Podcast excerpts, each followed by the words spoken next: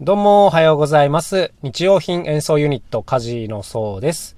えー今日はですね、ちょっと久しぶりにがっつり楽器会、楽器のお話にしてみようかなと思うんですけども、まあ何かっていうと笛のお話ですね。はい。あのーもう笛のことが全くわからないっていう方向けにもですね、ちょっと噛み砕いて説明をしていこうかなと思います。えーとですね、というのも最近オルガンという楽器を作っていながら、あ作りながら笛のこといろいろ研究しているからなんですけども、まずですね、一口に笛といっても、もう古今東西いろんなものがありますよね。こうみんな触ったことのあるリコーダーみたいなものから、あとはこう鍵盤ハーモニカ？あれも一応笛の一種なんですけど、あとはそうですね、オカリナとか、えーよくこう見るのだと、サックス、トランペット、トロンボーンとか、まあ、こういったものもありますよね。オーケストラだと、ファゴットとか、はい、オーボエとかこういったものもありますけども、まあ、とにかくこう、多種多様、いろんなものがあります。で、やっぱりこう楽器ごとに音色とか演奏方法とか全く違ってくるわけなんですけども、特にですね、今日ここに絞ってお話ししたいというのが、発音方式なんですね。なんかこう、笛って、まあ息を吹き込めば鳴るじゃないですか。まあすごくあのシンプルな楽器だなというふうに思うんですけど、実はですね、この発音方式っていうのが何種類かに分類できるんですね。はい。というのは、そうですね。じゃあまずはあの分かりやすいやつからいくと、まあリコーダーみたいなもの。はい。リコーダーってよく見ると、こう斜めに切ってある吹き口と呼ばれる部分があるんですね。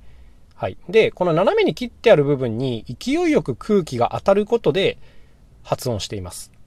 はい。なんかね、こういうの図がないとちょっと分かりづらいなとは思うんですけど、まあ、とにかくあの、昔吹いてたリコーダーを思い出してほしいんですけど、割とこう、筒の、なんていうんですかね、口の方に近いところによく見ると、斜めに切ってある穴があって、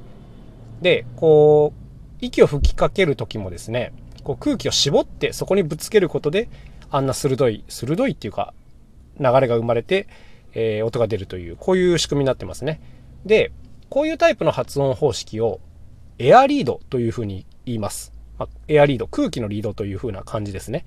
で、今、リードという言葉が出てきましたけど、実はこの笛全般を解説するときに、このリードの概念っていうのが非常に重要になります。なんかこのリコーダーとか、あとそうですね、オカリナとかもそうかな。こういったものは基本的にもうこういった斜めのところに空気が当たることによって発音する。あとは、そうだな、フルートとかもそうですね。えっ、と、あとは、こうなんか瓶の口に、こうふーっと息を吹きかけるとボーっていう音が出る。あれできる人いますかねあれもエアリードの一種ですね。はい。つまりこう角度が大事っていうこういうお話です。で、角度が大事なんですけど、なんかリコーダーの場合は、こう、自動的に角度を調整してくれる機能がついてるんで、こう自分で空気を当てる角度を調整しなくていいんですけど、フルートとかになってくると、ちょうどいい角度で空気を当ててあげないと、まずそもそも音が出ないですね。はい。フルート、尺八とかそのあたり。はい。だからこういったものは、まあ、とにかくもう角度命っていうこういうところがあります。で、それに対して、まあ、エアリードじゃないもの、こういったものも存在していて、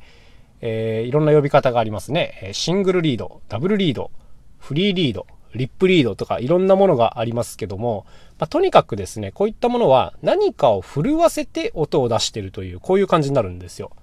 うんで、その震わせたものがこう共鳴で大きくなったりとか、はい、まあそういった原理で音が出てるっていうことですね。とりあえずあのリップリードから言ってみましょうか。リップリードっていうのはトランペット、あとトロンボーンもそうかな。こういったものが使われてるんですけども、要するに唇をブルブルブルっと震わせて、それをこう共鳴させてる、噛んで共鳴させてるという、まあ発音原理なんですね。はい。で、あのー僕前ですね、世界の果てまで行ってきゅうというテレビ番組を見てたら、トップトランペッターのエリック宮代さんという方が出てきまして、そのエリックさんがですね、実演してたんですけど、唇のこの振動だけでかなりの音程を作ることができるんですよ。これは神業だなと思ったんですけども。はい。で、こういった、まずそもそも唇だけでいろんな音程が作れるのと、はい。あとはこの楽器と手の動きで、あの、すべてを連動させて発音させているという、こういう方式になりますね。このリップリードはね、結構直感的に理解がなんか難しいんじゃないかなと思います。実は僕自身も、この唇ブルブルで音を作るっていうのはあんまりできなくて、はい。あの、結構ね、訓練がいる楽器だなと思うんですよ。だから、よく言われるのは、まずトランペットとかは、音を出すまでが大変っていうことをよく言われますよね。これ本当その通りだなと思いますね。勘のいい人はね、すぐ出ちゃったりすることもあるみたいですけど、ちょっとこう身体操作が苦手な僕みたいな人間からするとかなり難易度が高いのが、まあ、リップリードと呼ばれるものですね。はい。じゃあ次にシングルリード行ってみましょう。シングルリードっていうのは、こう、一枚の薄い、まあ、板というか膜みたいなものが、こう、ブルブルブルっと震えて発音するという、こういう方式ですね。えサックスとかがまさにそれに当たるかなというところなんですけども、はいはい。あの、こういったものですね。で、他にもまあ、いろんな楽器がありますが、とにかくこのリードがもう大事でですね、なんて言うんですか、リードが大事ってもう陳腐な言い方なんですけども、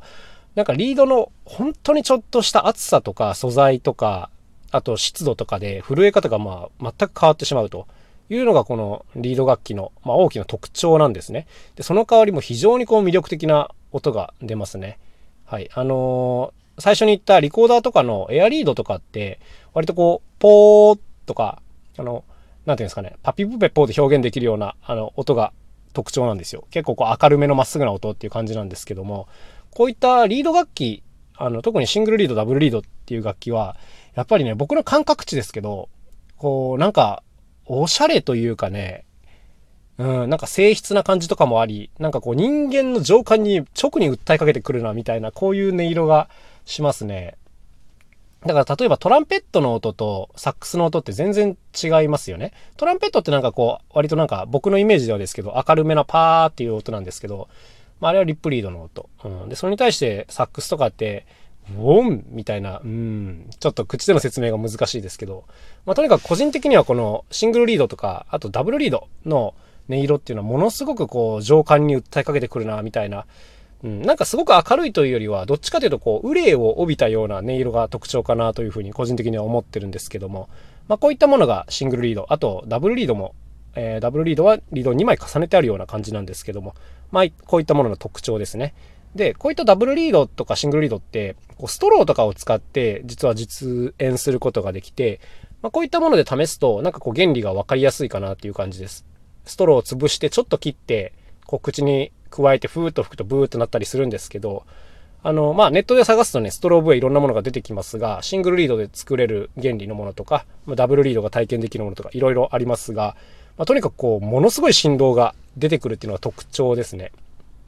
で、あとはリードの作り方にもよって音量感が全く変わるっていうこういう特性がありますね。ストローブウェイとかだとあんまり音量出ないんですけど、なんていうんですかね、僕が前作ってたペットボトルのリードとか、今まさに試してるブルーシートのリードとかはですね、もう強烈な音量感があります。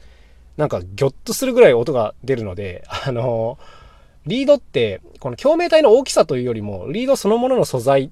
厚みとか、あと吹き込む息の量とか、こういったもので非常にこう音量感が左右されるので、なんかいいものを見つけるともう爆発的な音量がしますね。あとバグパイプとかは確か、えー、どっちだったかな？ダブルリードだったかなと思うんですけど、バグパイプも音量がやばいですね。もうほとんどマイクいらないみたいな。はい。まあ、こんな感じの音量を持ってたりします。で、あとフリーリードですね。このフリーリードっていうのはちょっと特殊で、ハーモニカとか、あとアコーディオンとか、こういったものに使われているんですけども、このシングルリード、ダブルリードっていうのは、リードの部分で発音して、その先の管の長さで音程が決まってくるんですけども、それに対してこのフリーリードっていうのは、管の長さは関係ないんですね。リード自体の大きさで音程を大きく変化させるっていう、こういうものがフリーリードになります。で、要するに、長い管がいらないので、すごくコンパクトに作ることができる。これがまあ最大の利点ですね。はい。だからハーモニカとかものすごいちっちゃいんですけど、あの、たくさんの音域をカバーすることができます。で、フリーリードの弱点というか難しいのは、えー、作るのが結構難しいっていうところかなと個人的には思っています。いろんなこと試しましたけど、フリーリードは作るのが難易度が高いですね。あと調整も結構難しいなっていうところがあって、まあ、いざね、実現できれば非常に大きな武器になるんですけども、まあ、こういったものがいわゆるフリーリードというものになります。で、それぞれ今言ってきたエアリード、シングルリード、ダブルリード、フリーリード、リップリード、それぞれにいろんな特性というかね、例えば息をふーっと強く吹き込むと音程が上がったりするんですけど、その度合いが違ったりとか、まあ、それぞれにいろんな癖があって、一口に笛といってもものすごくいろんなバリエーションがあるという、こういう感じですね。はい。えーとね、もう今日10分来ちゃいましたね。すいません。もう本当にあの、初歩の初歩しか今日は喋ってないんですけども、えー、笛のご紹介ということで今日はお届けしてみました。なんか興味持ってたらいいですね。